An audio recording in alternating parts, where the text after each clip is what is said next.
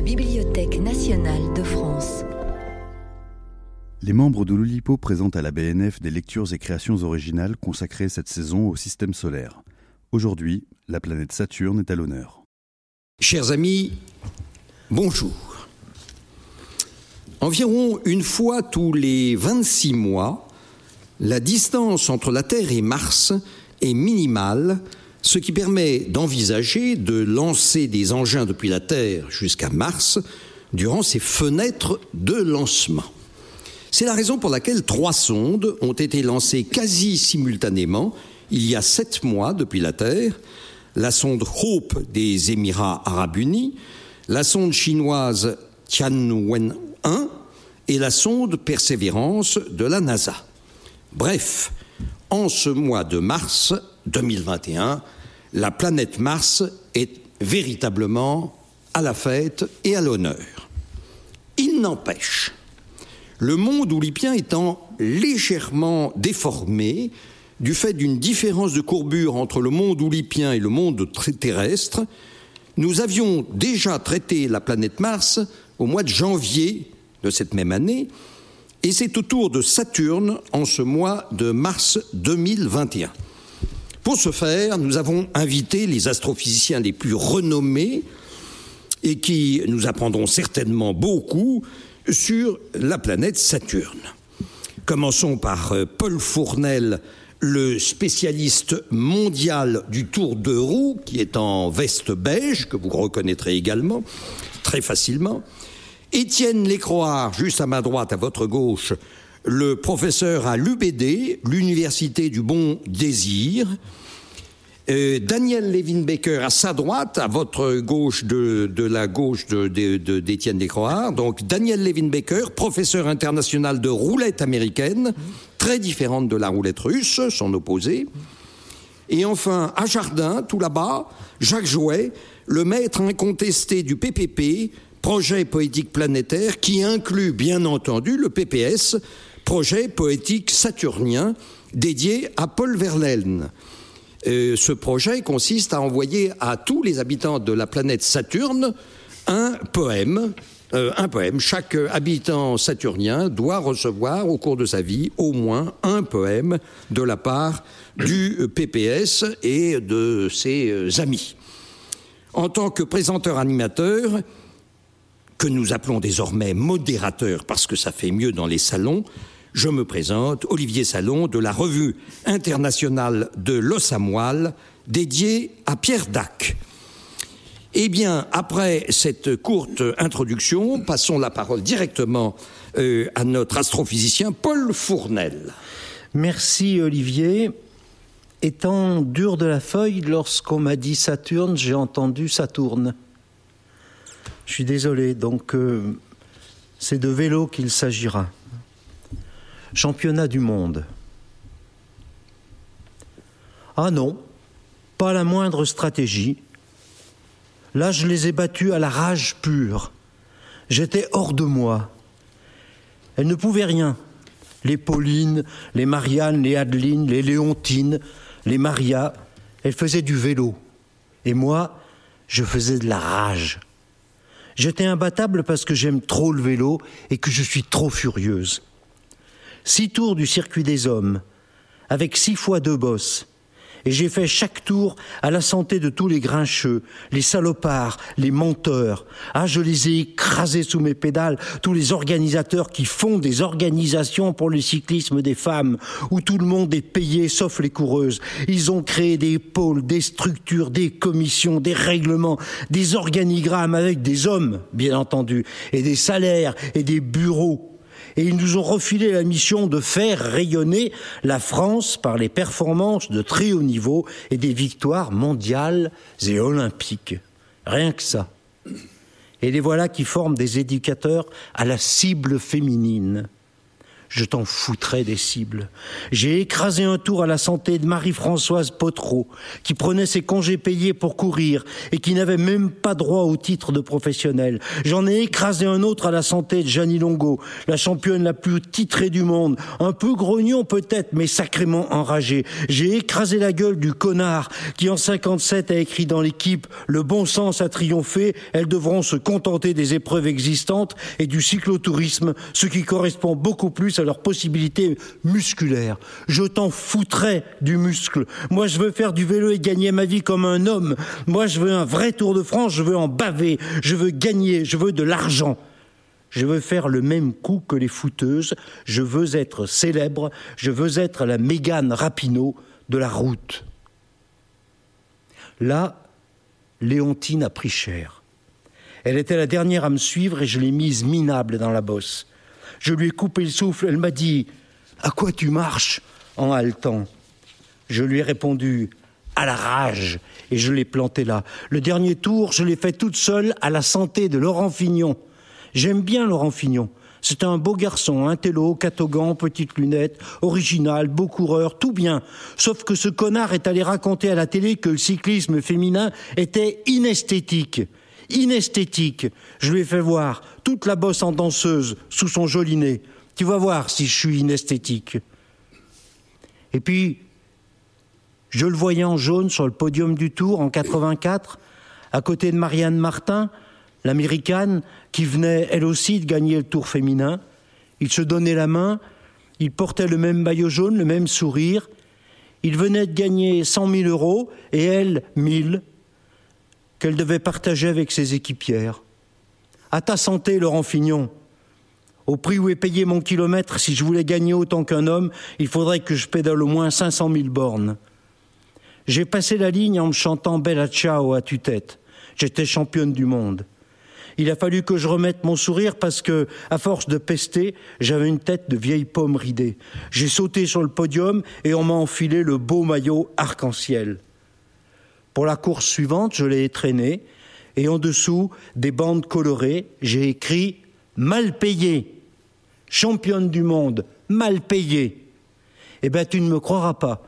Les officiels m'ont mis une amende de 2000 francs suisses pour avoir souillé le maillot. J'ai dû les emprunter. eh bien, dis donc, ça nous embouche à un coin. Ou un rayon, justement, comme tu le dis. Alors là, nous allons nous intéresser à un peintre méconnu probablement du XVIIIe siècle, et j'aimerais qu'on voit peut-être une, une, image de ce peintre qui s'appelle Philippe Mouchès. J'espère qu'on la voit. Oui. Voilà, nous la voyons. Euh, c'est un très très très beau euh, tableau, un peu sombre certes, euh, que je vais euh, tenter de, de commenter, et dont le titre semble être Saturne dévorant des pommes de terre c'est une pauvre masure, une pauvre masure de paysans, de paysans qui travaillent et qui travaillent dur, car la terre est gelée, qu'il fait froid, leurs doigts sont gourds, leurs mains sont gercées, des mains déjà pleines de cale, de cale qu'impose le maniement permanent de la pelle de la pioche, car les pommes de terre requièrent des soins constants et que ces pommes de terre constituent leur unique richesse. Quand enfin vient le temps du repas, alors ils peuvent se réchauffer à la faible chaleur de l'âtre où se consument de maigres bûches. À la lueur de la lampe à pétrole accrochée au plafond de la pauvre masure, ils mangent goulûment les pommes de terre de leur récolte. Ce sera l'unique plat du dîner, celui par lequel ils reconstitueront les forces nécessaires au travail du lendemain, tandis que la femme sert le café bouillant qui les réchauffera de l'intérieur. Ce soir-là, s'est invité leur voisin Saturne, un géant à qui l'on ne saurait rien refuser tant sa stature en impose à tous. Saturne semble sorti d'une autre planète, ses cheveux grisonnants se prolongent en une longue barbe, tandis que ses yeux ronds s'exorbitent d'envie. Depuis sa demeure voisine, il a senti l'odeur des patates. Il a toqué à la porte et est entré sans attendre de réponse. Il s'est assis à la table et s'est aussitôt emparé des pommes de terre. Mais il ne sait pas les savourer comme ses voisins qui les ont fait patiemment pousser. Alors il prend les pommes de terre à pleine main, il les enfourne dans son gosier démesuré. Les paysans n'osent rien dire, car Saturne les impressionne. Saturne s'empiffre de leur dîner. Il dévore les pommes de terre comme on dévorerait un livre.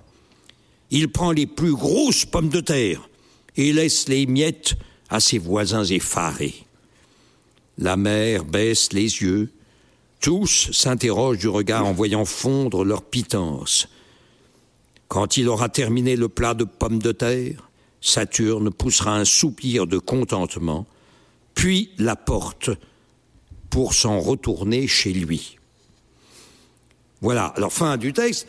Euh, ce qui est assez remarquable, je reviens au tableau de, ce qui est signé, Philippe Mouchès, euh, c'est que ce tableau, euh, qui date d'environ 17, dans les années 1780, ça a été estimé au, au carbone 14, c'est que visiblement ce tableau a inspiré de, des, des, peintres du 19e, notamment, passons à l'image suivante, euh, de, Van Gogh, Les Mangeurs de pommes de terre, qui date de 1885 et qu'on trouvera facilement au musée Van Gogh à Amsterdam.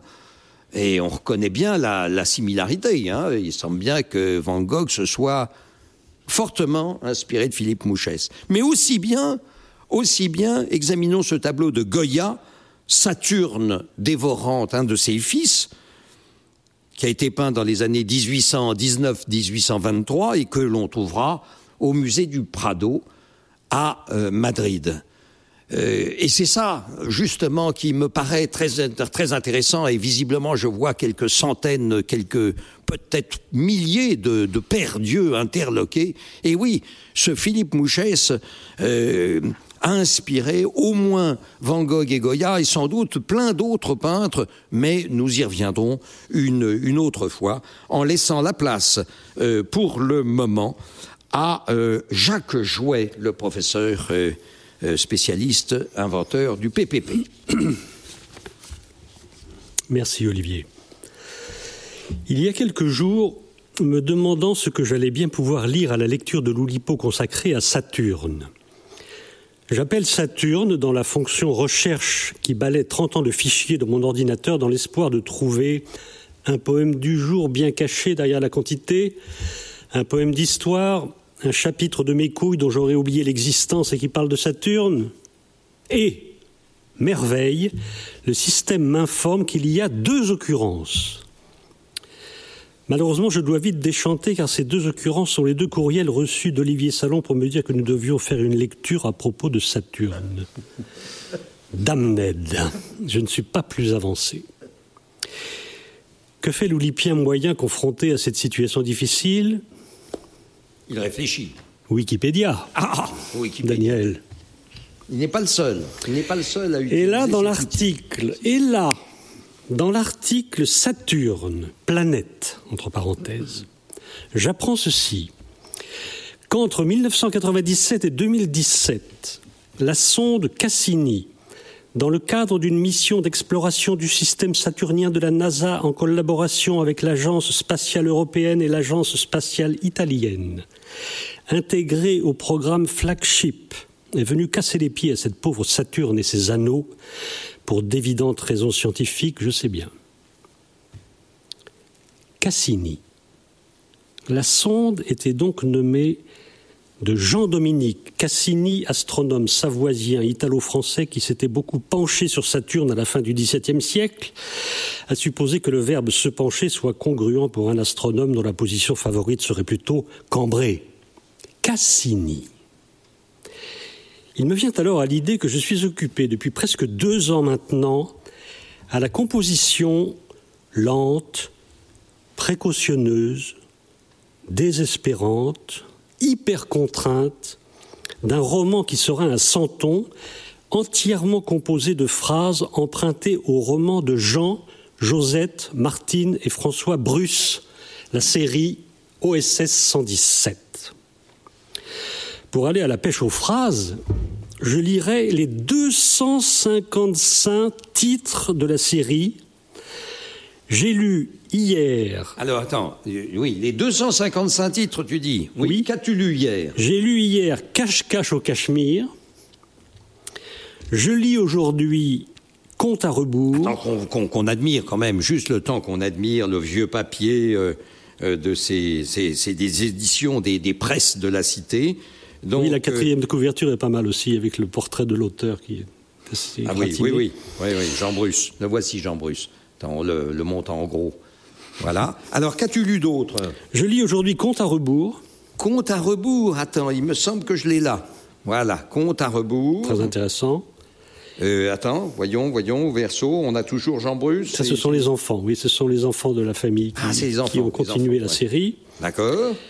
Et je, lire de- je lirai demain Sarabande. Sarabande, c'est excellent, tu sais, Sarabande. Hein Sarabande, le voici. Euh, la photo est, euh, la couverture est aguichante. Je dis bien lu, lis, lirai, je ne me contente pas de contempler les couvertures qui feraient baver de jalousie Clémentine Mélois. Je ne m'autorise pas d'utiliser, pour écrire ce roman, je ne m'autorise pas d'utiliser ce suivant deux phrases contiguës dans le texte original. Je m'autorise de changer les lieux, les noms et pronoms des personnages de Bruce pour convoquer les miens. Attention, mon projet n'est pas d'ajouter un 256e titre à la série OSS 117, mais de raconter une histoire qui m'est propre. Ce sera une Bethsabée contemporaine située dans une grande entreprise capitaliste. Je rappelle que dans la Bible, Samuel II, le roi David, tombant amoureux de Bethsabée, l'épouse d'un des officiers de son armée, envoie celui-ci au casse-pipe sur le champ de bataille pour avoir quant à lui le champ libre pour une autre bataille à l'assaut de la Belle. C'est pas très joli. Mais revenons à Saturne et surtout à Cassini. Il se trouve, et je n'invente rien, que mon personnage de top manager grand patron sans scrupules, qui correspond au personnage de David, que j'avais, je l'avais nommé Cassin. Admirable. Vous ne savez pas pourquoi. On ne sait pas toujours pourquoi on nomme un personnage un tel. Bethsabée, je l'appelle Zabet, ça, ça se comprend très bien. Ce sera d'ailleurs le titre du livre. Mais Cassin, le nom s'était imposé, je l'avais accepté, non sans réticence. Je vais vous lire maintenant le premier chapitre presque achevé de mon roman Zabet. Si vous êtes très attentif, ce dont je ne doute pas, vous observerez une petite modification, amélioration, je crois, apportée au texte à cause de la lecture de l'Oulipo d'aujourd'hui. Et je vous demande une chose en écoutant ce texte, d'avoir bien à l'esprit qu'aucune des phrases de ce chapitre n'est de moi, ne me serait venue naturellement. Je n'ai fait que les choisir pour leur capacité à servir mon histoire. Zabet, chapitre 1. Dès qu'il l'avait vue, il s'était senti irrésistiblement attiré par elle et il aurait voulu la garder pour lui à l'abri de tous les regards. C'était une simple question d'imagination. L'avenir appartient toujours au peuple jeune, sauvage et cruel. Il frisait la quarantaine et n'était pas beau. Trapu, l'homme portait devant lui un ventre proéminent en forme de poire. Physiquement, c'est un latin mou. Méfiez-vous. Son haleine était poivrée et le gros plan ne lui était pas favorable.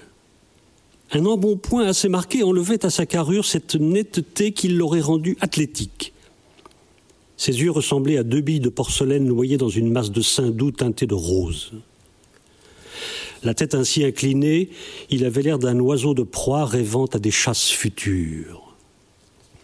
Quand la situation l'exigeait, Cassini pouvait rester des heures sans bouger d'une immobilité de pierre. S'il se passe quelque chose, réveillez-moi.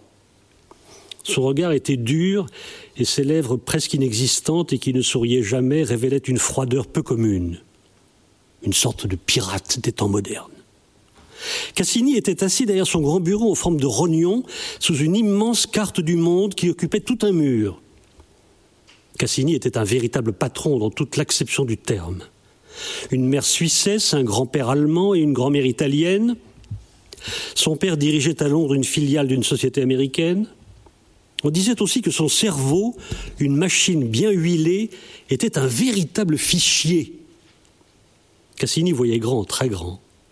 Ces hommes couvraient non seulement les villes importantes, plaques tournantes des échanges internationaux et du commerce, mais également les centres industriels et les secteurs à la pointe de la technologie moderne.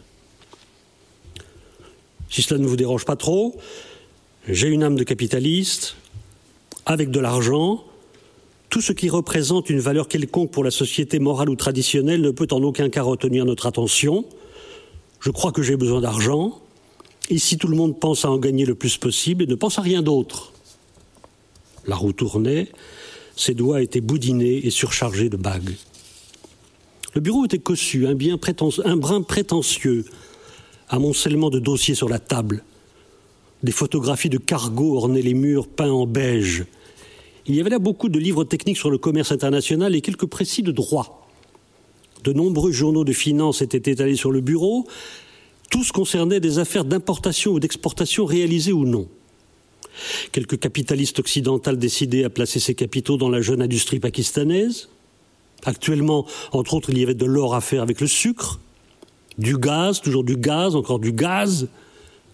C'est la cocaïne dont la production ne cesse d'augmenter avec corruption bancaire, vente d'armes et d'actions américaines fictives, et société privée d'industrie nucléaire, une, usine de séparation isotopique à Longchou fonctionnant sur le principe de la diffusion gazeuse d'exact fluorure d'uranium. Par ailleurs, il avait pris des participations dans plusieurs agences touristiques. S'il avait l'habitude de voyager et de rencontrer beaucoup de monde, les affaires qu'il faisait n'étaient pas de celles dont on pouvait discuter ouvertement avec n'importe qui. Sur le mur de droite, une vaste carte du monde était fixée sur la table ronde au centre de la pièce, un modèle réduit de bateau-citerne. Dans sa jeunesse, il avait dû être privé de train électrique. De toute évidence, il n'était pas arrivé à une telle situation sans avoir eu besoin d'écarter ceux qui le gênaient. Il n'y avait que la force pour se faire respecter. Auprès des banques, pourtant si peu enclines à accorder leur confiance, sa seule parole valait des millions un monsieur tout-puissant. Cassini était un homme qui souriait souvent lorsqu'il était seul, car il était généralement satisfait de son talent. Il voulait être milliardaire à 40 ans, il allait y arriver. Il choisit avec soin un cigare dans le coffret placé à portée de sa main et en coupa la pointe au moyen d'une minuscule guillotine en or tirée d'une poche de son gilet. Assis au bord d'un fauteuil de rotin tiré près de la fenêtre, Cassini regardait au dehors, à travers les fentes des jalousies, il n'est pas aveugle. Un sourire entr'ouvrit ses lèvres grasses. Cassini se redressa sur son siège. De l'autre côté de la cour, dans le cadre d'une fenêtre, il voyait une secrétaire penchée sur sa machine. C'est drôle, remarqua-t-il en rejetant un nuage de fumée. Il la voyait avec une précision étonnante. Elle leva lentement ses bras nus pour croiser ses mains derrière sa nuque, son visage possédait cet ovale lisse et harmonieux de certaines statuettes. Sa peau était couleur d'abricot doré. Il se recueillit un moment, la tête entre les mains, les yeux fermés, se forçant à respirer calmement. Un dernier coup d'œil. Il avait envie de cette femme, une envie furieuse, et il avait décidé de l'avoir tôt ou tard à n'importe quel prix.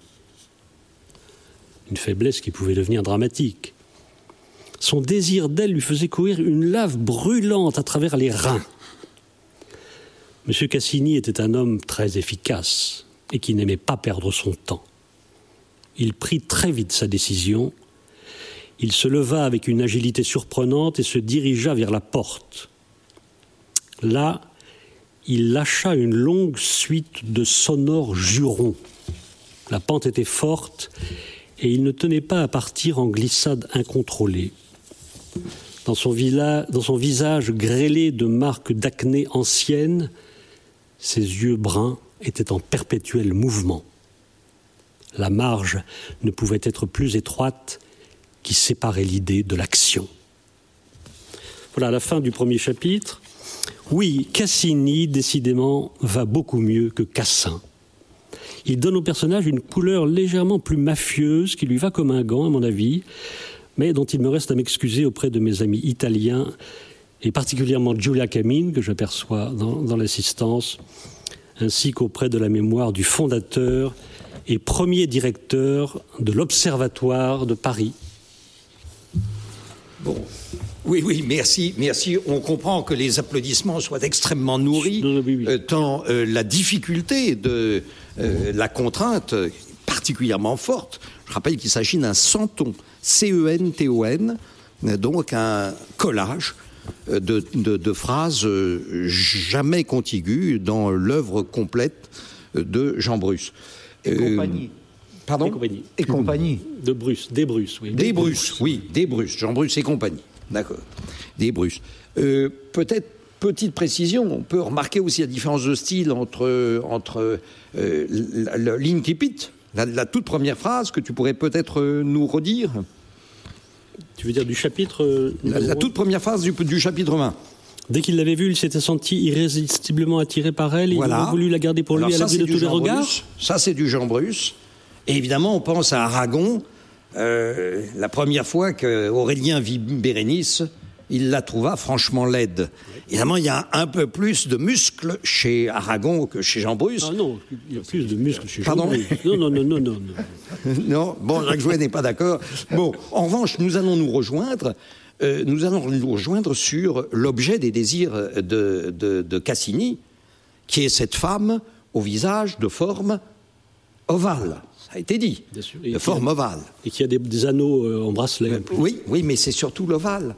Or, le mathématicien Cassini, dont effectivement la rue de l'Observatoire, enfin la rue perpendiculaire euh, enfin, euh, la rue euh, d'Enfer Rochereau s'appelle bien rue Cassini. Bah eh bien, l'une des inventions, disons, du mathématicien Cassini est d'avoir décrit des, des courbes qu'il appelle des ovales.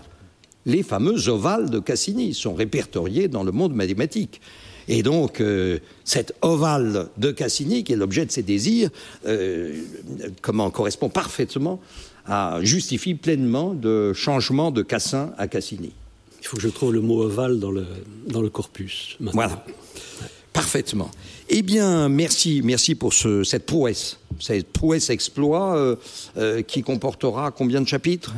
Sept, normalement. Sept chapitres. Sept à huit. Donc, euh, un peu plus du, du, du septième du travail est déjà fait. Euh, les autres sont un peu avancés, mais. Ah, bravo, bravo. on, est obligé d'écrire. La foule, euh, ben oui, fait une standing ovation et ça, cela se justifie pleinement. Asseyez-vous, asseyez-vous. Asseyez-vous. Bon, restez assis. Euh, restez assis. Eh bien, si nous passions la parole au professeur de l'UBD, Étienne Lécroard. Alors, flânerie. Saturne étant le dieu qui préside aux choses du temps, comme le dit le poète, Quoi de mieux que quelques longues promenades à pied pour le sentir passer? C'est ce que j'ai fait justement l'été dernier. J'ai passé, figurez-vous, toutes mes vacances à Poil. Poil, charmante commune de 142 habitants dans la Nièvre, près de Château-Chinon. Il y a certes bien des agréments, rester un moment à Poil, mais on finit par se lasser. J'ai donc fait quelques randonnées pédestres autour de Poil. Et j'avais envie de les partager avec vous sous la forme d'un petit poème en alexandrin que j'ai composé pour l'occasion. Flânerie. Toi qui aimes flâner et qui n'as pas trop peur des kilomètres à pied, suis-moi et de bonne heure, nous irons d'un pas sûr tous deux nous promener par les chemins charmants qui vont de poil au nez. Le nez, oui, le nez. Donc c'est un itinéraire, donc vous voyez, qui va de poil au nez. 36 heures. Voilà, il nous faudra pour ça au moins 36 heures. Une fois de retour, si tu es bon marcheur, nous nous rendrons gaiement jusqu'au pays breton, suivant la route qui va de poil au menton. Tout ceci nous prendra en tout 117 heures. Puis nous repartirons ignorant la douleur de nos pieds empoulés et abracadabra, douce est la randonnée qui va de poil au bras. Ce sera vite fait, en tout moins de douze heures. Si tu n'es pas fourbu et non plus petit joueur, suivant les centes ou, vrombrissent les bourdons, nous marcherons tous les deux, deux poils au bidon. bidon. Bien sûr. Il faudra pour cela compter au moins cent heures. Après quelques repos, nous partirons en chœur sur les centes moussues où pousse le chien dent, suivant l'itinéraire, allant de poil aux dents. Ah oui. Bien sûr. Pour faire le chemin, comptons 80 heures. Si tu n'as point de crampes ni non plus de raideur, debout de bon matin, nous baladerons-nous le long du chemin qui va de poil au genou. Cela, cela dit, mon ami, nous prendra 33 heures. Et tout ragaillardi, c'est tout à ton honneur, sans redouter que nos pieds se recroquevillent, vaillamment nous irons de poil à la cheville. On devrait en avoir pour même pas 12 heures. Et puis nous partirons tous deux vers les hauteurs d'un parc naturel. Ça fait du bien aux bronches, suivant le circuit qui va de poil à la tronche. Bien sûr. On fera ça, crois-moi, en même pas 5 heures. Euh, pardon. Durée de ce parcours, juste 54 heures, c'est marqué. Et maintenant, suis-moi, restons dans le secteur. Ah, comme on se sent bien, tous nos sens se libèrent. Et d'une traite à long, hop, de poil au Robert. Alors, je suis pas, oh, je suis revenu en arrière. Oh, regardez, je- nous y voilà, les poils Ah, Robert. On fera ça, crois-moi, en même pas cinq heures. Quand tu auras repris un tantinet d'ardeur, je connais un trajet longué, je le confesse, mais charmant, tu verras, qui va de poil Aux fesses. bien sûr. Il faut pour ça compter quasiment 60 heures. Et nous finirons par un parcours plein d'odeurs où mousse, champignons, ch- fleurs des champs cohabitent, celui étonnant qui va de poil à la bite. 104 heures. C'est fini. Ah ben c'est assez long, hein. C'est assez long. 104 heures, c'est une belle balade. de, de poil à bite, euh, quand même, c'est un, long parcours. hein. Merci, merci euh, euh, à notre euh, spécialiste et découvreur de, de flânerie. Alors, euh, je reviens, je reviens à Saturne, qui est bien sûr euh, le, centre d'intérêt de notre lecture. Euh, Saturne, eh bien, des milliers de spécialistes et d'astrophysiciens mondiaux se sont penchés sur cette planète. Et pourtant, il semble qu'ils aient tous oublié un point qui me paraît tout à fait essentiel, une spécialité de Saturne. Alors, bien sûr, c'est une spécialité oulipienne. C'est peut-être la raison pour laquelle les astrophysiciens l'ont balayé un petit peu rapidement. Mais qu'y a-t-il de, de particulier dans Saturne? Bon, trois voyelles, peut-être, quatre consonnes, certes. Bon, il y en a des tas de mots comme ça. Non, mais il y a Saturne. Turne. Rne, rne, rne. Ça, c'est drôle quand même.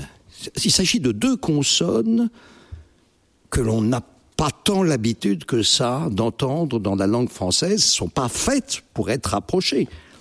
Rn, rn. C'est quand même très étrange du point de vue sonore. Autant, je dirais, euh, PR, euh, pre, pre, ça, ça c'est facile. Fre, fre pour le frottement, bien sûr. Cre, cre pour le cri. Ça, ça, ça, ça sonne. Ça, deux consonnes qui, euh, qui euh, sont enclines, disons, à se suivre. Mais. RN, Ou Ars, par exemple. comment Ou Ars, par exemple. alors oui, oui, mais j'y- reviens. Oui, oui, j'y reviens. Et- et- évidemment, il n'y a pas que Saturne qui jouisse de cette euh, spécialité.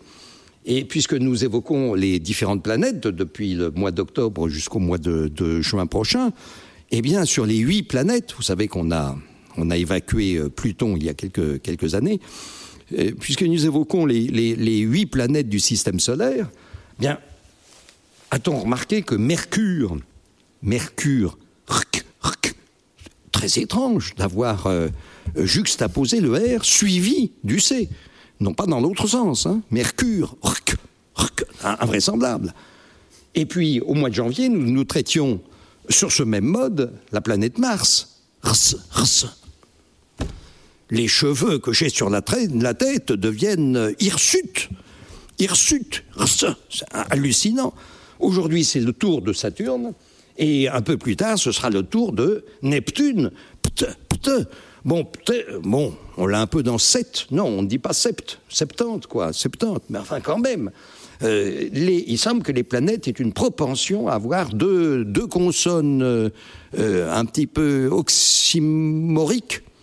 Quel est l'adjectif qui n'existe pas hein Bon, oxymorienne. Deux consonnes non, non, non, non, non, disenclines euh, à se suivre. Alors, eh bien, euh, revenons à, donc à Saturne, le terme du, jour. Et et, essayons d'approfondir un petit peu ces, ces deux consonnes rn, rn. Dans cette taverne de Barneville, au décor carnavalesque qui aurait pu figurer dans un western, un ahurissant capharnaüm, quasi parnassien, planté d'ornements biscornus, de licornes vernissées, de gouvernail rouillé, d'un éléphanteau décharné, empaillé, harnaché avec son cornac à l'allure sournoise, d'improbables bicornes, d'objets indiscernables, tavernes dont les murs étaient troués de quelques lucarnes ovales, avec une admirable vue d'un côté sur la mer et sur l'île de Guernesey, que survolaient des milliers de mouettes, mouettes que mon voisin, qui ne devait pas être ornithologue, prit pour des corneilles. Et de l'autre, sur une morne, l'autre vue, sur une morne plaine de champs de luzerne, Guernesey et la morne plaine étant incontournablement liés à Victor Hugo, euh, mais, j'en oubliais. Et, et, mon propos est la logique grammaticale de la phrase que j'étais en train de construire.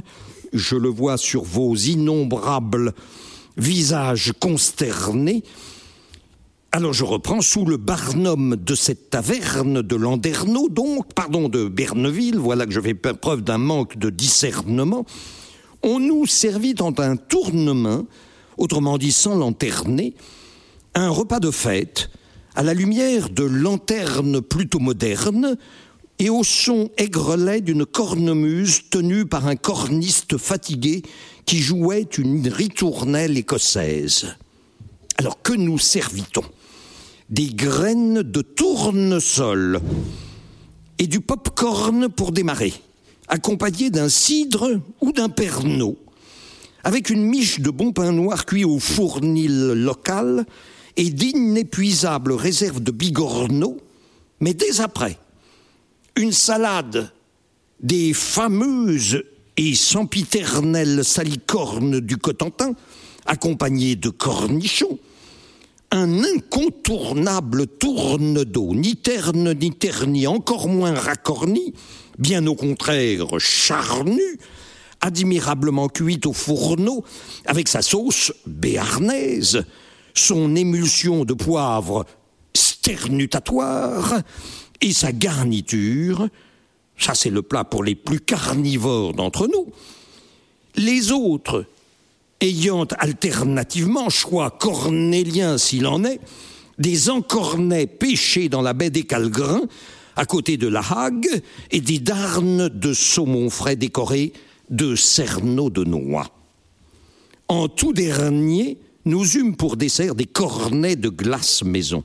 Pour accompagner ces mets de choix, on nous fournit un vin local, et pourtant délicieux, qui semblait sorti d'une cornue alambiquée à la couleur auburn, voire noir auburn, pour ne pas dire auburn noir, du nom de cette sauce qui accompagne usuellement les raies.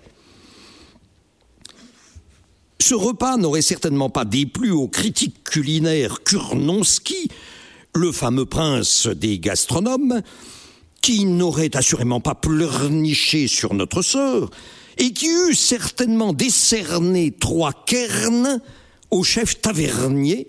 Pour ma part, j'ai mis cinq étoiles dans mon journal, recopié dans mon carnet incarnat, et je puis dire que ce n'était pas une arnaque.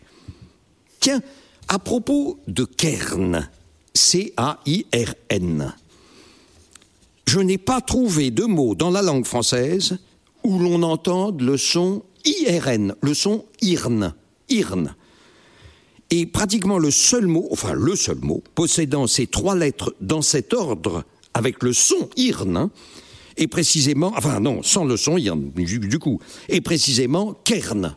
Voilà, le seul mot que j'ai trouvé, c'est kern, qui possède les trois lettres IRN. Mais je n'ai pas trouvé de mot à bon entendeur, salut, s'il y en a dans la salle.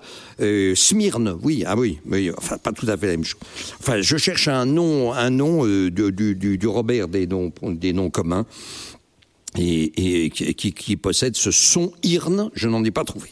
Mais je reviens au chef tavernier, qui se prénommait Barnabé, bien qu'on le surnommât Jean Ederne, un homme dégarni, Rubicon en burnou, qui ne racontait ni sornette ni baliverne, et qui faisait tourner avec acharnement toute une tornade de petites mains essentielles et subalternes, qu'il gouvernait avec bienveillance dans la langue vernaculaire des cuisines, tant il incarnait pour l'éternité le rôle paternel.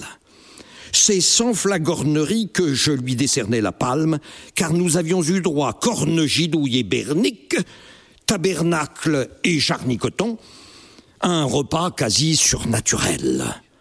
Sur quoi, par sympathie, non par subordination, il nous offrit sa tournée. À lui ma reconnaissance éternelle pour le fourniment de surprises nocturnes que le maître que nous proposa ce soir-là. Voilà, je vous donnerai euh, l'adresse euh, en privé, mais c'est une taverne incontournable. Et si nous donnions la parole aux spécialistes de la roulette américaine, j'ai nommé donc Daniel Levin Baker. Merci Olivier. Devant euh, l'approbation assourdissante des, euh, des, précédentes expériences de roulette wikipédienne.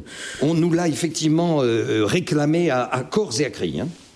Je, me sens dans l'obligation de, répéter l'expérience, cette fois autour de, Saturne. Et je, rappelle euh, que ça tourne autour du, principe de, la combinatoire, pour lequel j'ai euh, prélevé euh, une trentaine de, de, fragments de texte et une trentaine d'images, des pages Wikipédia traitant et le, planète Saturne et le, dieu. Entre autres, il y a aussi la marque de, de voiture, il y a aussi euh, plusieurs, euh, plusieurs, navires, des, euh, plusieurs choses aérospatiales. Et donc, on a les images dans un ordre fixe et je vais je vais battre les, les, légendes potentielles pour voir quelles légendes vont correspondre à quelle image. Euh, je vais demander à mon cher collègue Étienne Lécroire de faire défiler les images et je vais demander à mon cher collègue Paul Fournel de couper. Merci pour cette précision, Paul Fournel, mais bien sûr, Justement. bien sûr, il a eu raison d'insister. Merci, professeur. Alors, on y va. Vous voyez les images, déjà Super. Composé principalement de particules de glace et de poussière. Système ondulatoire hexagonal persistant. La tête protégée par un manteau d'hiver tenant une fossile. Aumônier de sa sainteté, vicaires généraux et autres prélats.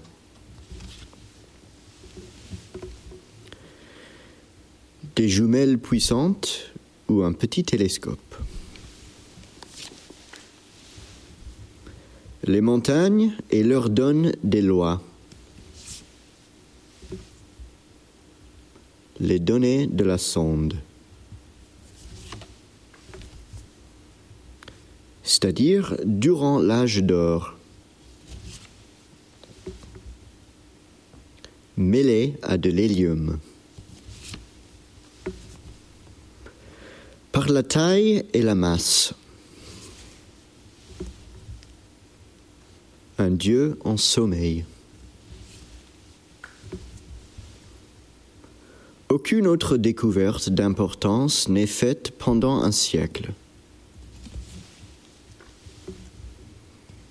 Qui aurait dédié l'édifice. Et la seule lune connue. La cruauté potentielle. Une autre lune remarquable,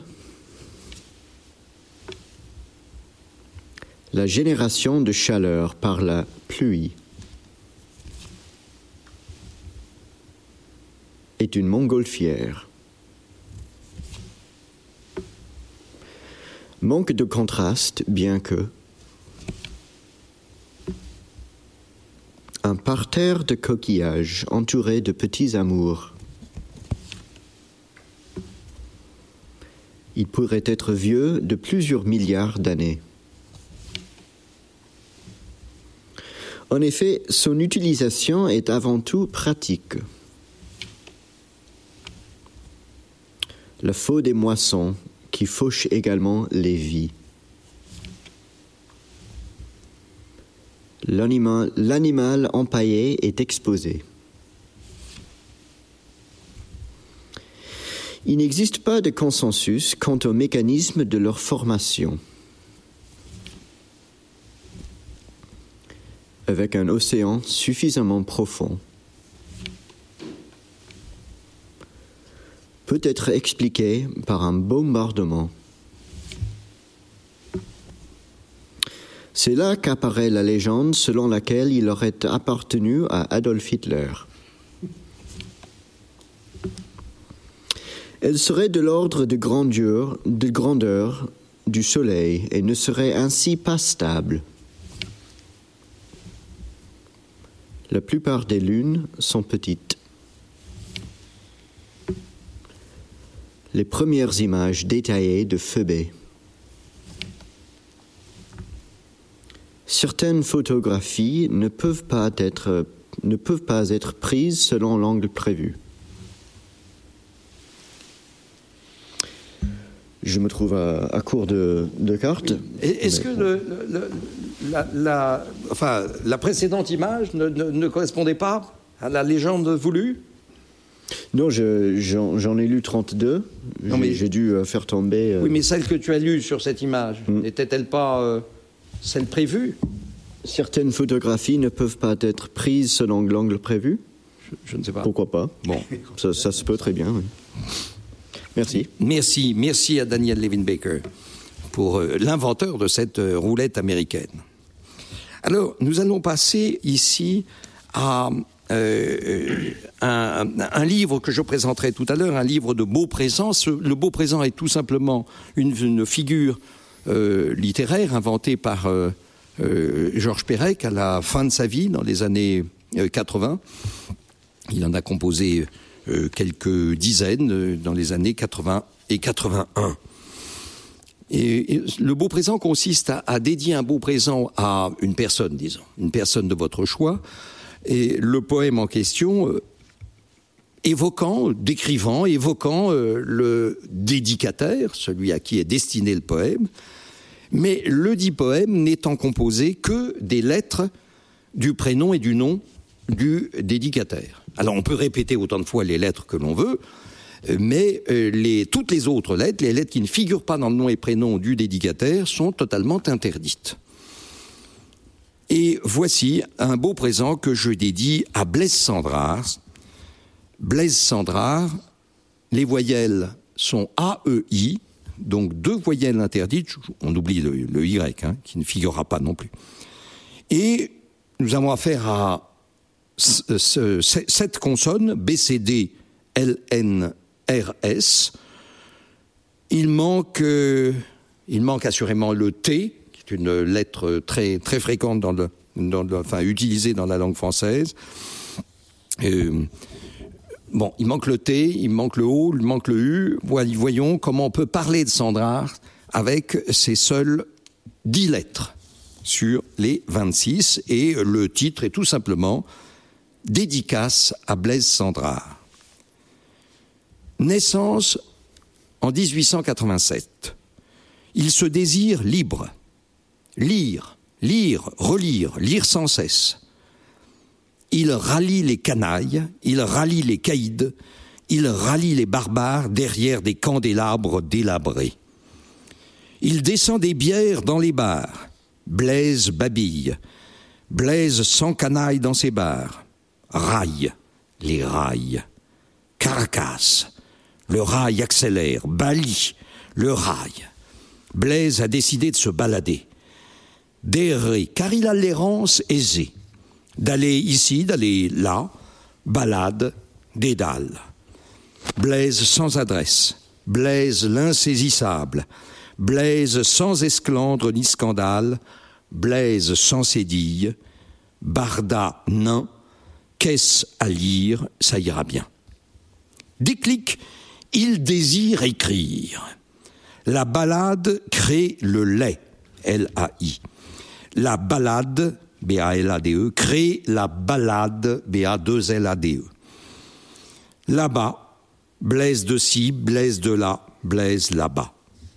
Blaise casse les barrières, brise les cadenas, brise les cases, il libère ses ailes. Blaise libère la Sibérie. Il la décline en ses rails, en ses rails débridés, en ses rails insensés. Le rail lisse scande la Sibérie. Le rail berce Sandrard. Dans ses ballades, Blaise crée des cadences. Sandras berce la Sibérie. Briscard en 1914, blessé en 1915, Blaise sans bras. Il délire, aliéner le bras d'écrire, décrier le bras d'écrire. Ce diable de Blaise écrira sans ce bras. Le bras allié écrira. Il écrira les dédicaces de ce bras allié, car le bras balle. Il écrira ces années, il décrira ces années de délire, ces années d'incendie. Le banal l'accable, il s'en débarrasse. Le blasé l'accable, il s'en débarrasse. Il désire décrire les barbares, les cannibales, les Islandais. Il désire les îles, il désire les ailes. Il désire décrire les Brésiliens car le Brésil l'éclaire. Les Brésiliennes si belles, les décibels de ce Brésil, de si belles Brésiliennes des reines, des reines rablaisiennes. Il les caresse de ses baisers, de ses câlins. Blaise désire les nanas en barésie, les reins brésiliens, les seins brésiliens, les bassins brésiliens. Le Brésil éclaire Blaise, Blaise câline le Brésil, il blaise, il braise, braise il. Il cesse d'écrire des ballades, il écrit, il désire écrire des salades. Écrire des salades à l'encre cinabre, écrire des éclairs, dire, rire, écrire, dire le réel, dire l'irréel. Le rail, l'encre, la cabine, l'encre, A-N-C-R-E, E-N-C-R-E. Écrire dans sa cabine, cabine de bac, cabine de baleinière, cabine de nacelle. Blaise dessine des cercles. La nacelle, baise, la, berce Sandrard. Ne rien craindre, Sandrard, l'encre sans encre. Il désire la nacre, la calebasse. Il délaisse les escadrilles, il désire les escarbilles. Il désire le calice, il délaisse les banderilles. Il caresse les arbres, il caresse les bennes, il caresse l'érable, il délaisse la carabine. Il essaie Dada, il délaisse Dada, il délaisse les clans. Il désire les clairières, les arbres, les Ardennes, il délaisse le sabre, il délaisse les balles, il désire le rire, il désire l'airain, il désire la bibine, la bibine le déride, la bière le libère, la bibine libère le blaire de Blaise, l'encre, l'encre. Il délibère à l'encre, l'encre brille dans l'escarcelle, il ébarbe l'aride, il décèle le lys, il caresse l'encre idéale, là, il accède à l'indicible. Il dîne de sardines dans des sables arides. Il laisse la dinde se dandiner dans le bac à sable, le canard cancaner dans la brise, le cabri se cabrer dans la clairière, la caille s'écailler dans le nid, l'abeille babiller dans les blés, la brebis se délasser dans les sables berbères, la baleine brailler dans le bas de laine des anses salines, l'âne braire, le crabe crier dans le sel blanc, la sardine dîner, la rascasse se casser dans le sable, l'ara braillard brailler dans les arbres brésiliens. Il ne cesse d'écrire. Rebelle, il lance des, des cris. Il ne cesse d'écrire des essais, de décrire sa carrière, de décrire ses errances, ses balades, ses allées. Il ne cesse de décrire, de narrer, de ressasser les années incarnées de ce siècle. Il crée. Il a le babil clair. De ses dires, Il déride les siens, Blaise l'encre incarnée, Blaise l'air candide, Blaise le barde balèze, Blaise le barde rare, si rare. Écrire, écrire des bribes, là, il a des rides, dernier rire. Rabelais, Blaise descend l'encre. Braise, cendre. Braise, cendre calcinée. Brindilles indiscernables. Le sable crisse. À l'aide, à l'aide, abracadabra, Blaise des rails, Blaise des canilles. Brasier résilié, ciel incendié, ciel là-bas, arc-en-ciel blanc. Le crâne de Blaise s'incline, dernier air. Le clébard de Blaise braille, dernière brise de Blaise, sa narine renie les essences. Décès en 1961. Carcasse, des cendres. Blaise des cendres. À l'aise Blaise en bière. À sec l'encrier, silence. L'inaliénable sabir de Sandrard, l'inébranlable sabir de Sandrard, l'inénarrable sabir de Sandrard. Mais reprenons un peu goût à la vie, à la joie, euh, et donnons. Et, et, et, si nous avions une nouvelle, nouvelle cycliste. Ça tourne toujours. Ça tourne toujours Oui. Alors, nous écoutons Paul Fournel. Babel. Un jour, dans un critérium, je monte devant. Ça musardait et je m'emmerdais. Je mets le nez à la fenêtre, je vois qu'il y a du gaz, je flingue en baroudeur. Je visse. Avec Stab qui a sauté dans ma roue, on se retrouve devant, à la pédale. Un coup de fusil tranquille. On avait le bon de sortie à l'évidence, et si on déconnait pas, c'était le bon coup. On a éparpillé le peloton, on tourne dix bornes, on creuse en facteur, on est pépère. J'avais les jambes. Et voilà que ce fada se met à m'enrouler une dégueulasse. Il lève le cul, il accélère, dans le talus, fait une roue avant, on bascule et après la descente, il tire en bout droit et il fait semblant de coincer pour que je le passe. Il met un coup de patin. Il me fait une vie pas possible. Il était chaud bouillant. Si ça se trouve, il avait pris la boîte avec. Attention, je dis pas que moi je sale pas la soupe de mon côté. Je fais le métier, mais pas dans un critérium. À un moment, il m'a serré, j'ai cru qu'il allait me balancer. J'en ai eu marre de ses manigances et j'ai décidé de rester dans sa roue, sans jouer à la guerre. Je m'installe tranquille sur son porte-bagages, le temps qu'il redescende parmi nous. Après une borne, il se retourne et il me traite de raton. Gonflé. Répète voir. J'ai dit raton, ratagasse, bouffeur de laine, ça te va comme un gant. Tu vas voir, tourniquet à fillette, mou du genou, ramollo du mollet, cuisse flasque, prince de l'autobus, et je pose une mine. Je mets la selle dans le trou du cul, je le largue.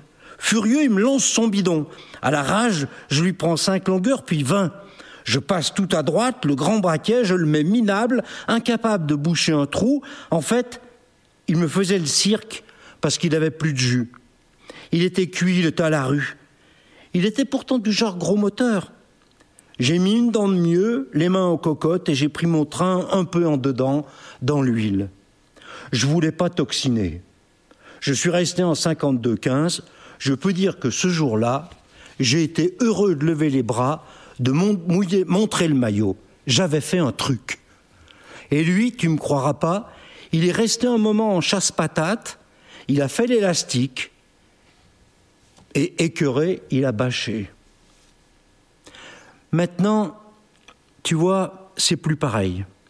Vous êtes tous moelleux, pas de problème, je vous admire, vous avez du jus, vous avez de la mais je me demande comment vous réussissez à vous comprendre. C'est un peloton de Babel, votre truc. Avant, quand un nouveau coureur arrivait de l'étranger, il apprenait direct le cycliste pour être dans le coup. Tom Simpson, Job Zotmelk, le petit Roche, ils savaient tous parler cycliste avant de parler français. Maintenant, je vous vois répondre aux journalistes en anglais. Je vous vois bavarder en anglais avec les Colombiens et les Slovènes. Elle est où, la langue du peloton? Je me vois vraiment pas dire au gars derrière moi Excuse me, sir, take the relais, please. Et puis avec vos putains de casques, les lanternes rouges n'ont même plus l'honneur de ramasser les casquettes devant la voiture balai. Tout juste bon à être dans les etc. C'est plus un peloton, ça. En tout cas, ça sent le vécu. Merci Paul, Paul Fournel, dont on rappelle effectivement qu'il était le plus adapté au terme saturnien, URN. URN dans le nom de, Paul, tout de même admirable. Et c'est sur cette nouvelle cycliste que nous allons euh, clore la lecture, mais je voudrais, euh, je voudrais euh, montrer euh, quelques nouveaux livres. Et pour ça voilà nous allons utiliser le banc titre. Alors bien sûr euh, ceux-ci ne sont pas complètement neufs. Euh, on les a montrés tout à l'heure mais ils valent le coup ces couvertures quand même hallucinantes. On voit aussi la différence un petit peu de la variation à la différence d'époque de la couverture stylisée le point et la femme. A carrément euh, la photo euh, non pas sulfureuse mais enfin la photo aguicheuse Euh, mais ça, ça n'est pas une nouveauté.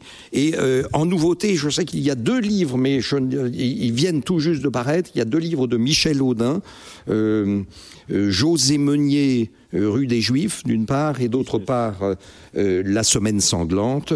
Je ne les ai pas euh, physiquement euh, entre les mains, je ne les montre pas, mais ils sont euh, disponibles en librairie. Euh, de mon côté, euh, celui-ci, qui n'est pas encore, enfin, qui sera disponible la semaine prochaine en librairie. Euh, ça s'appelle Les lettres de ton nom, beau présent et épithalame. C'est chez Othello.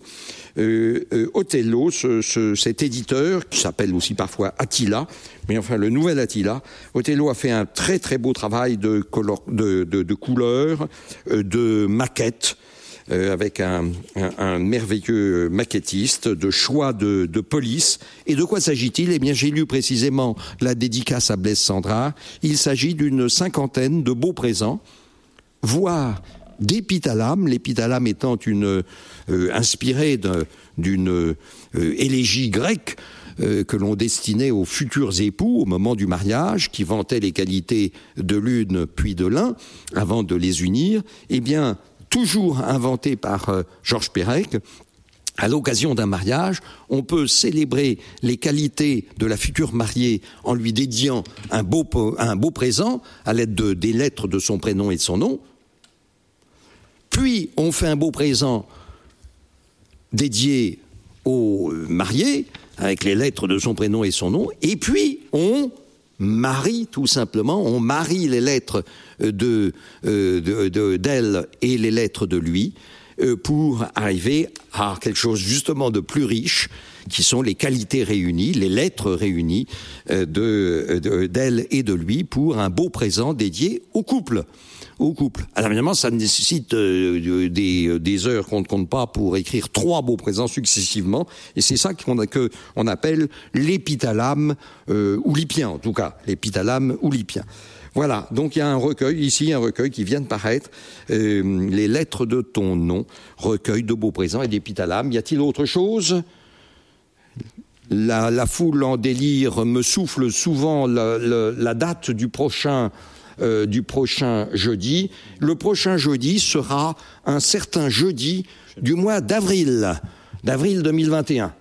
Euh, la, foule ici est moins euh, réactive que d'habitude. D'habitude, on me donne la date parce que j'oublie de la, fournir. Eh bien, ça sera le, le jeudi opportun du mois euh, d'avril. On peut le trouver soit sur le site de la BNF, soit sur le site de l'Oulipo, oulipo.net. Et il y a tout de suite la liste des jeudis de l'année de l'année. Merci, merci à vous, euh, merci pour ces textes fourmillants d'idées. Mais c'est le 15 avril, bien sûr. C'est le 15 avril. 15 avril. Merci Étienne. Quel et, sujet? Et quel sujet? Uranus. Eh, eh bien, après Saturne, c'est Uranus. Euh, Mercure, Vénus, la Terre, Jupiter, Saturne, Uranus, Neptune Et Pluton, ça c'était euh, anciennement, maintenant Pluton est en dehors du système solaire, est déclaré, décrété en dehors du système solaire. Donc euh, Uranus, Uranus, ça me rappelle que ça a inspiré euh, Raymond Queneau dans la euh, comment, Uranus, cosmogonie. Prête-moi ton anus. Euh, bon, bon, il avait déjà décrété, oui, il avait déjà fait de, tous les jeux de mots possibles. Euh, voilà, mais n'anticipons point, comme dit mon ami Sati, et je vous dis, euh, soyez nombreux le mois prochain, le 15 euh, avril. Merci encore à vous d'être venus si euh, nombreux, si enthousiastes. Mais il y avait toi, hein, merci, merci à, à vous quatre en tout cas. Merci. Vous venez d'écouter un podcast de la Bibliothèque nationale de France. Retrouvez les conférences, rencontres et créations de la BNF sur toutes les plateformes de podcast ainsi que sur le site bnf.fr.